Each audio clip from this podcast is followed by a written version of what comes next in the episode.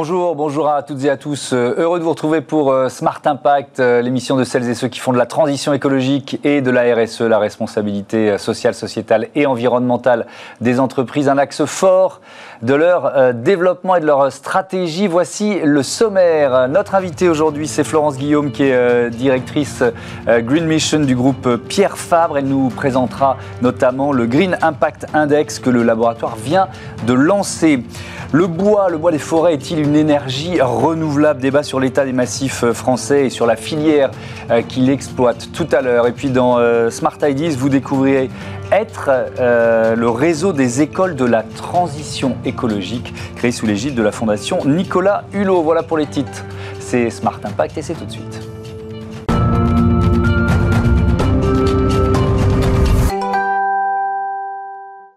Bonjour Florence Guillaume, bienvenue. Bonjour. Vous êtes donc euh, la directrice Green Mission du groupe Fier Fabre et vous venez de lancer, je le disais en titre, ce euh, Green Impact Index. C'est quoi?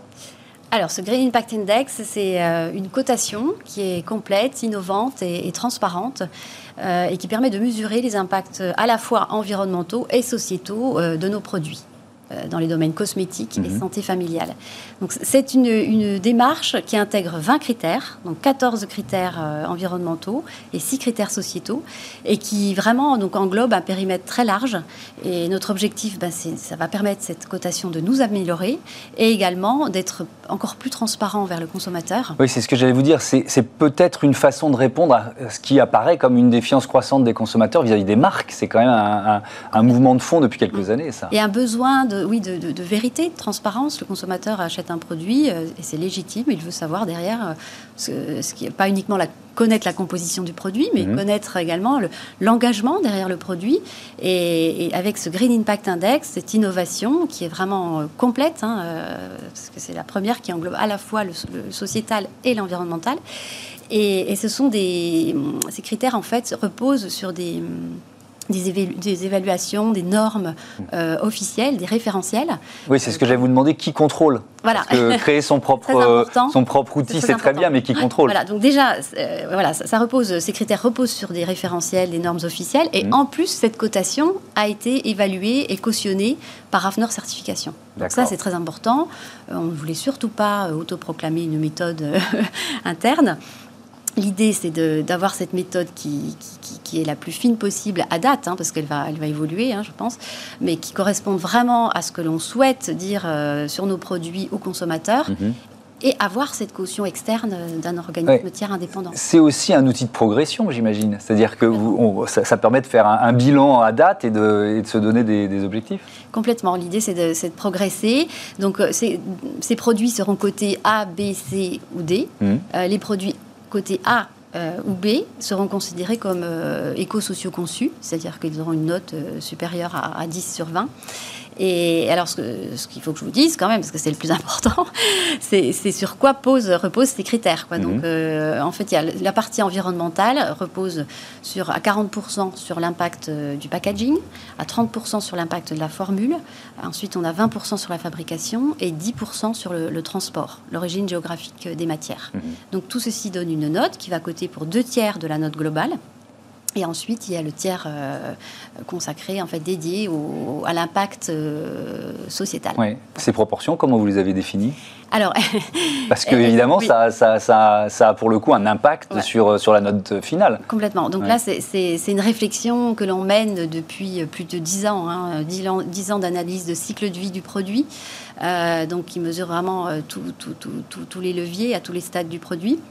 Nous, dans notre méthode, euh, en fait, on a, on a enlevé la phase d'utilisation, puisque la phase d'utilisation, elle, elle, représente 80% de l'impact environnemental d'un produit, mais elle n'est pas, elle ne relève pas de la responsabilité euh, directe, je dirais, du fabricant, mhm. euh, mais du consommateur. Donc, bien sûr, on va donner les bonnes pratiques au consommateur pour limiter en fait son impact sur l'environnement en consommant le produit. Mais on a voulu laisser toute la place en fait à, l'importance euh, de la responsabilité de l'entreprise. Et là, on s'est basé en fait sur les, les, répartitions en pourcentage euh, liées à l'analyse du cycle de vie du hmm. produit. Alors, euh, ça, rejoint un certain nombre d'objectifs RSE du, du, groupe Pierre Fabre. J'ai en cité quelques-uns. Vous avez parlé de ces produits éco-sociaux conçus. donc, depuis 2020, 100% de, des nouveaux produits sont éco-sociaux conçus. D'ici 2023, l'objectif c'est 50% du catalogue.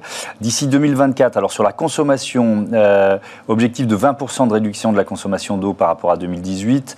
Voilà, je vais peut-être pas donner tous les cycles. 2025, 30% des émissions de CO2 en moins euh, par rapport à 2015. consommation d'énergie, réduction de 25% par rapport à, à 2015.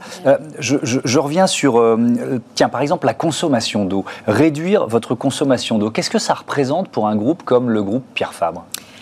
Alors, euh, c'est un sujet euh, important parce que déjà, bon, euh, on connaît tous à l'avenir bah, les, la pénurie en eau hein, qu'il va y avoir, mmh. et encore plus en fonction de certains départements. Et donc, pour nous, bah, c'est déjà s'assurer d'avoir une bonne performance dans, le, dans nos usines, hein, éviter tout simplement les fuites d'eau, enfin ce genre de choses. et également avoir une approche, et, et là, on est en train de développer un projet pour atteindre justement cet objectif fixé en 2024, euh, qu'on on appelle de, recyclage des eaux euh, grises. C'est-à-dire que quand une eau euh, a, servi dans, la fabrication d'un produit, en fait, elle va être nettoyée, mais en fonction des postes sur lesquels elle va agir, on peut réutiliser cette eau. Quoi, en fait, mmh. c'est avoir un circuit fermé. Et c'est un peu la même chose que l'on développe aussi avec une start-up qui s'appelle Ilia. on accompagne ces jeunes et, et, en fait, ils ont développé tout un procédé sous la douche de, capteurs, donc déjà qui informent euh, la personne qui se douche de, la consommation euh, en direct hein, de mhm. son eau. Et en plus, il y a un recyclage de l'eau. C'est-à-dire quand, euh, quand, on s'est lavé une, première fois, bon, le, plus gros du lavage, après, c'est de l'eau plaisir, on va dire. Donc, mhm. cette eau plaisir, elle, elle, peut être réutilisée, recyclée en, circuit fermé.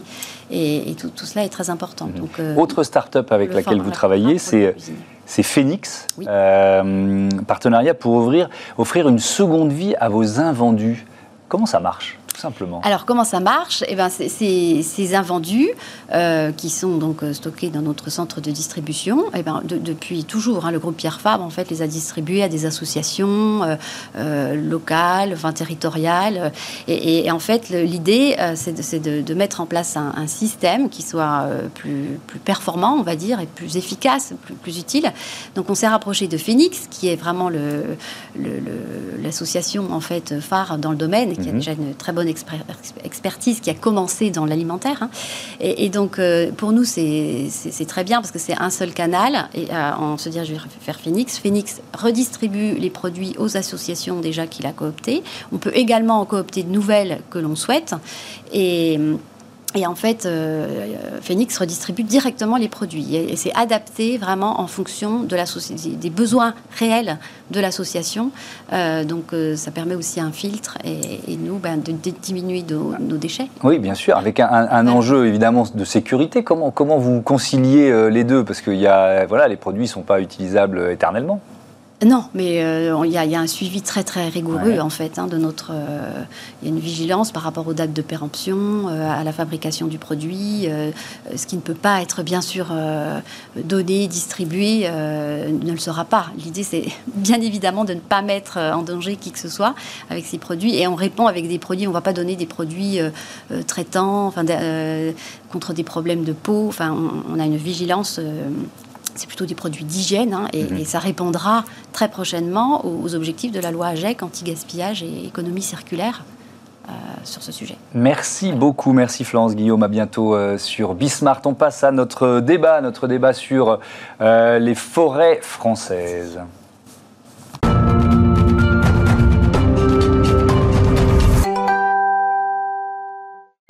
Le bois est-il euh, une énergie renouvelable euh, On en parle tout de suite avec euh, mes invités. Régis Lindeperg, bonjour. Bonjour. Bienvenue, vous êtes le coordinateur du collectif SOS Forêt France. Et puis avec nous en visioconférence Ludovic Duche, qui est fondateur de France Biomasse. Bonjour, vous m'entendez bien? Oui, je vous entends parfaitement. Bonjour, messieurs, enchanté. Bienvenue. De, de, quoi on parle, Ludovic Duche? C'est quoi la biomasse? Bah, la biomasse, euh, c'est un terme générique, euh, bien sûr, euh, très général. En ce qui nous concerne, par rapport au débat, c'est ce qu'on appelle la biomasse bois, bois énergie. Euh, donc euh, qui est euh, qui a plusieurs sources, qui peut venir de l'industrie du bois traditionnel, c'est-à-dire tout ce qu'on appelle les, les, les connexes. donc lorsque vous débitez une grume pour en faire des planches, bah, vous avez ce qu'on appelle un rendement matière qui vous donne des produits connexes, donc des produits comme la sûre, les copeaux, qui, qui, vont être valorisés de multiples façons, mais principalement en énergie. Euh, et puis il y a aussi euh, le, le, le, enfin, la biomasse transformée pour faire de l'énergie. Donc ça, c'est ce qu'on appelle par exemple euh, le, le, granulé de bois, les briquettes également.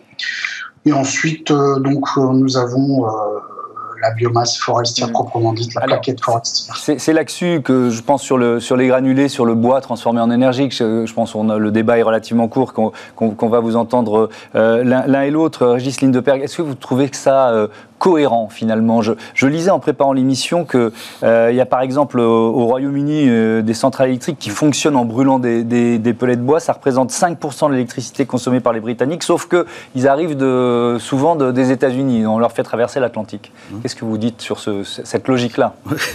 bah, On marche un peu sur la tête, en mmh. fait. Mais euh, ce qu'il faut bien comprendre, déjà, c'est que le problème de. On, on considère que l'arbre, à partir du moment où il repousse, une fois qu'on l'a coupé, on a, on a une énergie. Euh, enfin, on a une énergie vraiment renouvelable. Le problème, c'est que, c'est que, compte tenu. En, fait, le, la biomasse, euh, elle peut s'entendre sur des peu sur des, des circuits très courts avec euh, avec euh, avec du bois issu de forêts durablement gérées. Hmm. Mais aujourd'hui, quand on nous parle de connex, etc. Donc c'est rarement des, bah, des connexes de Syrie, ça veut dire des, les déchets, on va dire, de, de façonnage du bois. Donc qu'on peut transformer en, en combustible, c'est ça, qui de l'électricité ensuite. Voilà. Sauf qu'aujourd'hui, il y a déjà, d'abord, il y a beaucoup de, il y a beaucoup de demandes sur ces connexes. Hmm. Il y a plein de, de, de circuits industriels les panneaux de bois, l'isolation, il y a plein de choses euh, qui sont d'ailleurs plus durables que l'énergie. Et, euh, et ensuite. Euh, Donc vous dites quoi? Vous dites attention si on commence à pour bien comprendre un peu, à exploiter les forêts pour en faire la source d'énergie d'une centrale électrique. C'est ça, si je comprends bien? Oui, oui. En fait, brûler du bois pour faire de l'électricité, déjà, c'est un rendement très mauvais, premièrement. Deuxièmement, euh, ça pourrait s'entendre pour faire de la chaleur, mais sous certaines conditions qui ne sont pas mm. du tout respectées aujourd'hui. C'est-à-dire qu'aujourd'hui, on est en train de transformer les forêts naturelles en monoculture, en plantation, pour alimenter des centrales biomasse. C'est ce qu'on a, c'est ce qu'on voit euh, dans le Morvan, par exemple. Nous, on a suivi à la trace une une, euh, une coupe rase de, de, feuillus qui a été faite dans le Morvan et, et qui, qui, finit en granulé. Et, et, pour revenir sur les États-Unis, on est en train d'importer du bois du Canada, des États-Unis, de Russie, des granulés bois pour transformer des centrales charbon en biomasse, comme le, pire exemple c'est l'Angleterre. Et, c'est une, aberration en fait, parce qu'en fait aujourd'hui, excusez-moi, mais c'est par rapport à tout, tout, cet, engouement pour le hmm. bois biomasse, c'est lié au, au, changement climatique et euh, aux émissions de carbone. En fait, en faisant ça, on fait l'inverse. C'est-à-dire, on fait l'inverse. Alors, on a bien compris vos arguments. Je voudrais entendre euh, Ludovic Duche là-dessus, parce que voilà, vous représentez euh, une des entreprises de la filière. Oui, oui, tout à fait. Bah, écoutez, il y, a des, il y a des éléments sur lesquels je suis tout à fait d'accord. C'est notamment la partie sylviculture. je crois que dans la profession, on est tous depuis, depuis pas mal d'années, on est, on est tous d'accord sur le fait que les, les monocultures euh, et euh, le, mode de sylviculture type industriel aujourd'hui avec les plantations commerciales n'est pas, n'est pas forcément un modèle euh, très intéressant d'un point de vue environnemental, ça je suis entièrement d'accord. Maintenant, je pense qu'il faut vraiment distinguer, euh, il faut pas mélanger les problèmes. Euh, c'est pas euh, la, la, sylviculture type commerciale, elle existait avant l'engouement pour le bois énergie. Le bois énergie est arrivé dans les années 80, surtout dans les années 2000, où là il s'est mis à, avoir une, une, hausse très forte. Euh, Mais est-ce que, pardon, je vous interromps, parce qu'on ne peut pas se lancer dans une grande démonstration. Je voudrais vraiment que vous répondiez sur. Vous vous dites une aberration. Vous dites grosso modo le bois énergie, quand on, quand on le pousse euh, euh, dans, un, dans un processus plus industriel, c'est une aberration. Qu'est-ce que vous répondez, Ludovic Duch, à ça Pourquoi c'est une aberration encore mais... c'est une aberration. Euh, pour, pourquoi une aberration euh, Dans le sens où euh, on prélève aujourd'hui en France 48 millions de mètres cubes, me semble-t-il, et les forêts produisent 92 millions, donc plus du double. Et dans les 48 millions, il y en a à peine 30% ou 20% qui va au bois énergie. Donc aujourd'hui, je ne pense pas que ça soit un débat de dire que le bois énergie aujourd'hui est une menace pour la forêt. Alors, la réponse, la, réponse de, de Régis Lindeperg là-dessus. Si, parce que les, objectifs en fait de biomasse tels qu'ils sont fixés aujourd'hui à la fois par la France et par l'Europe, c'est des volumes qu'on ne peut pas atteindre si on industrialise, si on n'industrialise pas la forêt encore plus qu'elle ne l'est aujourd'hui. Donc on est voilà. Et donc ça c'est le premier problème. Et le deuxième, c'est quand même que que aujourd'hui on coupe des arbres euh, entiers qu'on transforme en granulés D'accord Et pas que des connexes, c'est des arbres entiers, alors qu'on pourrait en faire un autre usage durable.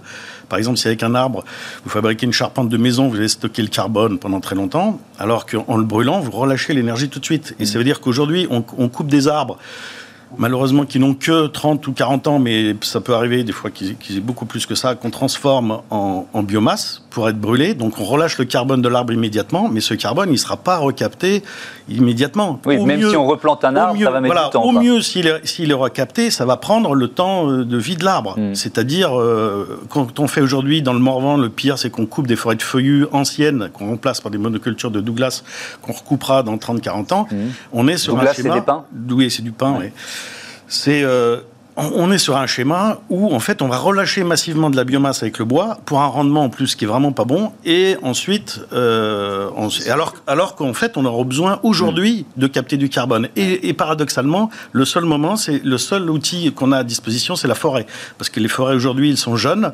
80% des forêts ont moins de 100 ans aujourd'hui. Mm. les arbres ont moins de 100 ans. Donc euh, il, faut, il suffirait de les laisser vieillir au moins partiellement pour capter beaucoup de carbone. Laissons vieillir les forêts. Euh, qu'est-ce que vous en pensez Ludovic non, mais c'est trop simpliste. Euh, je dire, la, question est beaucoup plus complexe. On a un problème forestier en France. Euh, on a un abattage effectivement abusif des feuillus, des chênes, mais ça n'a rien à voir au bois énergie. Vous avez des tensions internationales. En France, il n'y a plus d'industrie. Donc euh, déjà, il faudrait réindustrialiser pour pouvoir faire des charpentes, euh, cher monsieur. Donc aujourd'hui, quand vous n'avez plus de scierie, déjà l'usage de l'arbre, à part l'exporter, et aujourd'hui, vous avez un phénomène plutôt beaucoup plus inquiétant, qui est que vous avez des pays qui sont en manque de ressources du bois. Bon, bah, c'était la Chine, hein, c'est principalement la Chine, qui viennent euh, chez nous. Il me semble qu'en son temps, il y avait un certain Arnaud Montebourg qui avait essayé de mettre le, le, le top là. Et ça, c'est un, un, problème beaucoup plus grave parce qu'on parle de flux, euh, de, de, flux où les gens ils viennent chercher euh, du bois chez nous.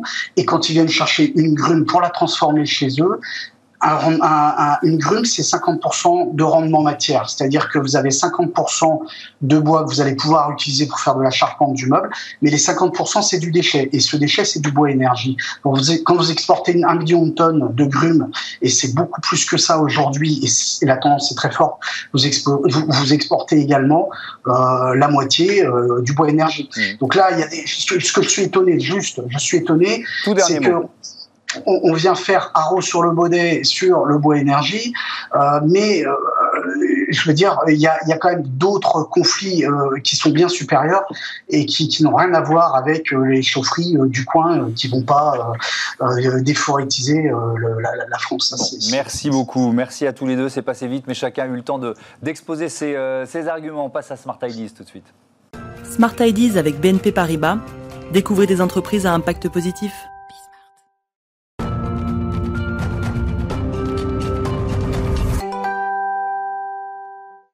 La bonne idée du jour euh, est signée euh, Frédéric Matisse, le président de la fondation Être, euh, Être pour École de la transition écologique. Bonjour, bienvenue. Au départ, c'est le projet d'une association 3PA avec une première école. Elle a été créée où et surtout pourquoi? Alors c'est effectivement l'initiative d'une association qui s'appelle 3PA, qui a été créée en 2004.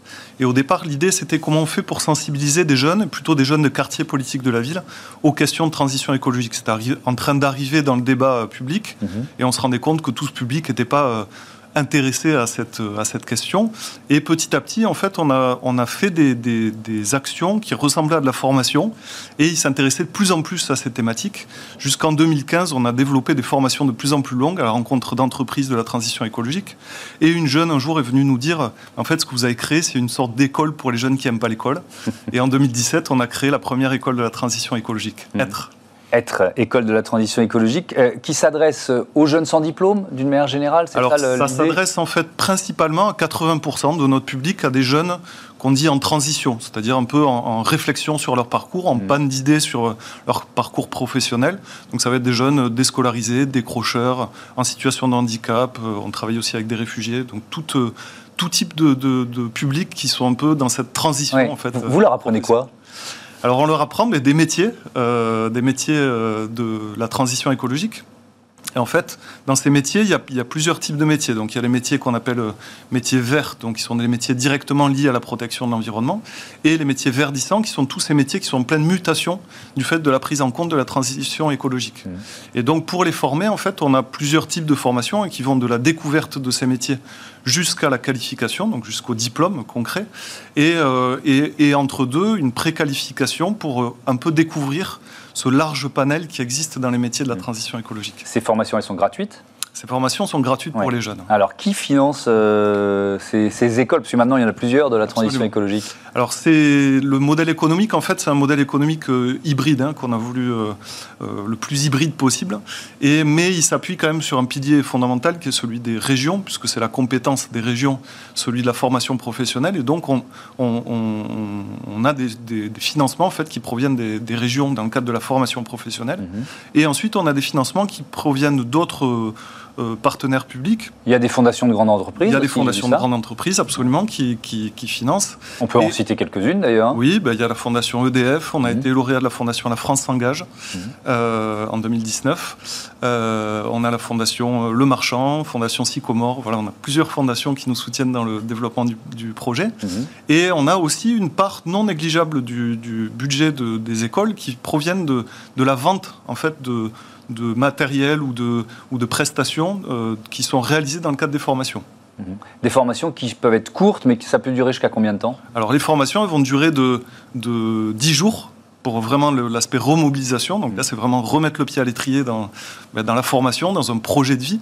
Et ça va aller jusqu'à un an, puisqu'on a des, même deux ans avec des formations qui sont des formations diplômantes type CAP, mhm. titre professionnel, etc. Sous l'égide de la Fondation Nicolas Hulot, quel, quel rôle joue euh, la Fondation de l'Ancien Alors effectivement, en juin 2020, en fait, après notre, euh, le début de notre développement, nous, on, a commencé en fait dans cette région toulousaine, dans un petit village de 200 habitants. Et euh, suite à cette inauguration 2017, on a reçu des appels euh, qui provenaient d'un peu partout en France pour développer ces écoles. Et donc ce qu'on a fait, et donc il y a des écoles aujourd'hui qui, naissent un peu partout en France et en Europe. Euh, et l'idée c'était comment on structure et comment on, chapeaute en fait ce, développement. Et en juin 2020, avec la Fondation Nicolas Hulot, on a créé une fondation sous égide de la Fondation Nicolas Hulot, la Fondation Être, qui a euh, trois objectifs principaux qui sont l'aspect plaidoyer, donc euh, d'aller euh, parler de ces thématiques mhm. et, convaincre en fait les différents partenaires que la formation pourrait représenter. Faut aller vite sur les deux. Pardon. Il nous reste 20 secondes. Pour parler donc que la, formation peut devenir le goulot d'étranglement de la transition mhm. écologique. Le deuxième, c'est un conseil scientifique pour capitaliser ce qu'on fait. Et le troisième, c'est aller rechercher des financements aussi au niveau euh, national. Et eh ben voilà, on souhaite bon vent euh, à votre fondation et à vos écoles de la transition euh, écologique. Merci Frédéric Matisse. voilà, c'est la fin de cette émission. Je vous donne rendez-vous demain sur Bismart, la chaîne des audacieux.